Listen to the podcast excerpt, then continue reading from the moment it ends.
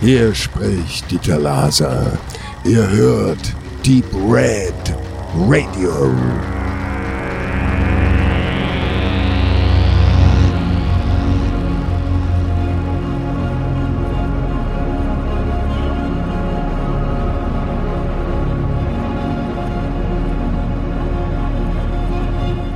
Genrenale Tag 1 es war doch eine ziemliche Überraschung, was die Genrenale-Macher Paul Andexel und Christoph Slatnik am 19.01.2017 offiziell verkündeten. Die Genrenale wird nicht nur zwei Tage stattfinden, sondern satte vier Tage. Es wird acht Kurzfilmslots geben, fünf Langfilme, ein Panel, ein Pitch und ein Werkstattgespräch.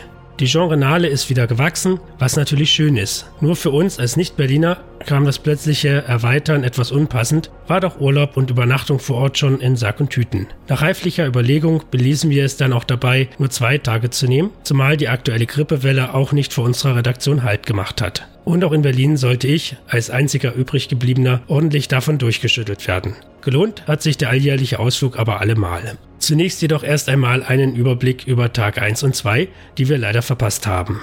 Neben den ersten drei Kurzfilmblöcken, die unter anderem den Gewinnerfilm Die besonderen Fähigkeiten des Herrn Mahler sowie den What the Fuck Preisträger Ghostbleeder enthielten, gab es auch wieder das Genre Panel unter der Leitung von Arvid zu sehen, in dem es dieses Mal um das Thema deutscher Genrefilm im Zeitalter von Streamingdiensten ging. Können die neuen Plattformen zur Rettung des Genrefilms beitragen? Des Weiteren gab es als großes Highlight Immigration Game zu erblicken, das Langfilmdebüt von Genrenale-Veranstalter Christoph Slatnik. Wir hoffen, all diese Filme auch bald einmal sehen zu können, um euch davon zu berichten. Für mich jedenfalls ging es pünktlich am Mittwoch um 11.30 Uhr mit dem vierten Kurzfilmblock los. Zwei Highlights stachen aus einer Runde guter bis sehr guter Genre-Kurzfilme heraus, Hänsel und Am Berg.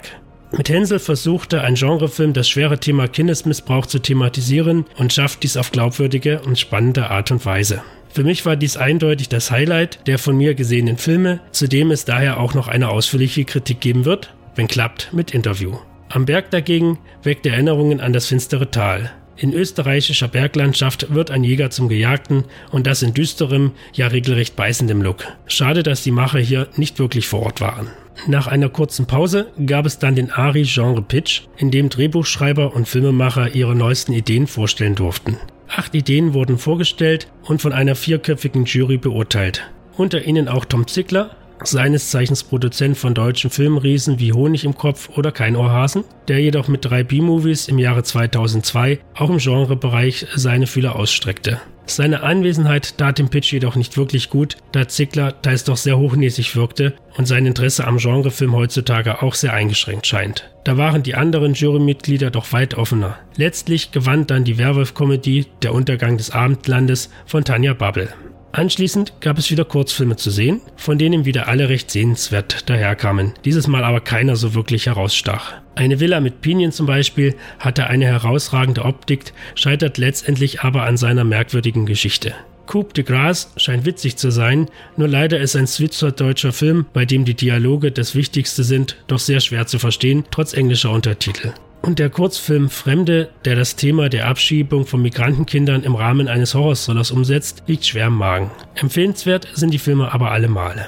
Im Abendprogramm kam es dann nun zum heimlichen Highlight des Festivals, zumindest für Deep Red Radio, sowie den Filmemachern Stefan Schwenk und Heike Fauser. Montrag, bei dem wir als ausführende Produzenten und Statisten dabei sind, hatte seine Trailerpremiere. Es gab Applaus und die Macher wurden auf die Bühne gebeten. Abschließend gab es dann noch den Shorty Selfie from Hell und danach den Langfilm Das letzte Abteil. Übrigens ein hübsch anzusehener, leider derzeit noch ohne Verleih dastehender Langfilm, dem ich mich in Kürze auch etwas ausführlicher widmen werde. Der Abend endete dann mit dem vierten Kurzfilmblock, der allerdings nur zwei Kurzfilme enthielt, zuzüglich dem überlangen Fake-Trailer zu Barry Gibbon, gedreht im Grindhouse-Stil. Die Kurzfilme drehten sich um das Thema Zombie-Comedy und es gab den schon auf dem Sinistrange gezeigten Siebenteiler Disco Calypso zu sehen, sowie die Weltpremiere The Office, einem trashigen kleinen Ding von Büro-Horror-Zombie-Comedy mit Nikolai Will in der Hauptrolle und Michael Simbeck, besser bekannt als Stefan Lust vom Duo Erkan und Stefan, als schmieriger Chef. Alles in allem auch ein recht lustiges Unterfangen. Und danach war der Tag auch schon wieder vorbei und da es auch schon spät war und sich mein Gesundheitszustand über den Tag nicht wirklich gebessert hat, wurde eigentlich ein einstimmig entschieden, zur Übernachtungsmöglichkeit zu fahren und den Tag mit ruhsamem Schlaf ausklingen zu lassen. Zumal es am Folgetag auch schon um 11.30 Uhr weitergehen sollte. Tag 2 begann dann zunächst mit einem kleinen Malheur. Das Kartenausgabesystem hatte einen Bug, sodass keine Karten ausgegeben werden konnten. Doch glücklicherweise konnte der Fehler schnell behoben werden, sodass es doch noch pünktlich um 11.30 Uhr wieder in den Saal gehen konnte.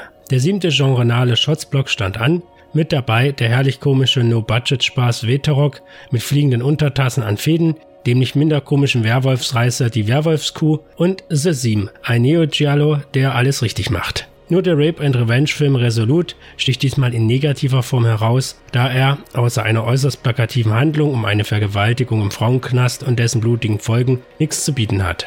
Nach einer kleinen Pause gab es mit dem achten Kurzfilmblock den letzten Programmteil mit Kurzfilmen für dieses Jahr. Und auch hier stachen einige gute und weniger gute Filme hervor.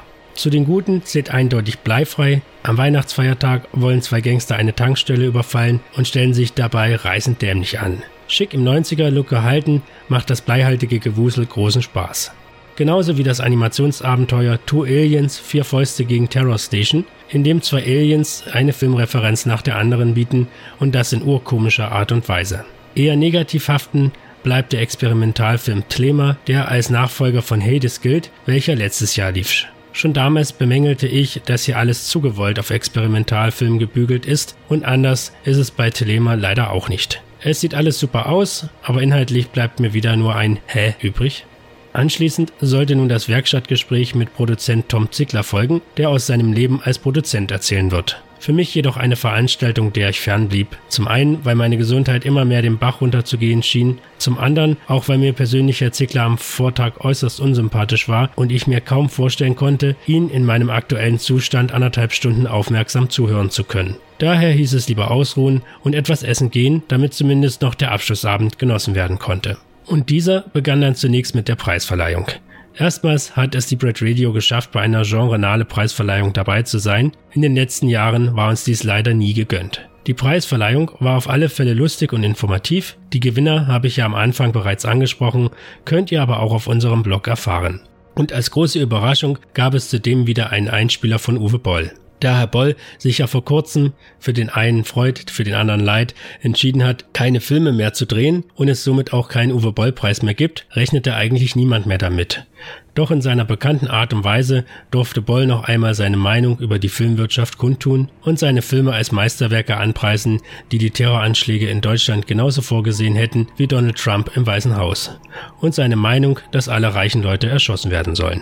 Wie viel Wahrheit in seinen Worten letztlich steckt, muss aber jeder für sich entscheiden. Den Abschluss von vier Tagen Genrenale bildete dann das Retro-Special Planet B ab, in dem die Zuschauer die Wahl zwischen Tom Zicklers schon angesprochenen B-Movies hatte, die er im Jahre 2002 produziert hat. Gewonnen hat das Trash-Spektakel Detective Lovelorn und die Rache des Pharao. Mir persönlich wäre der Ameisenmann aber lieber gewesen und Lovelorn war dann auch eine Gurke überhaupt nicht nach meinem Geschmack. Das Publikum jubelte, doch mir war der Film inhaltlich schlichtweg zu blöd, um wirklich als Trashfeuerwerk durchzugehen. Somit langweilte ich mich eigentlich leider durchweg, so dass es für mich kein allzu würdiger Abschluss der Festtage war. Aber dem Großteil des Publikums hat es gefallen und nur das zählt letztlich.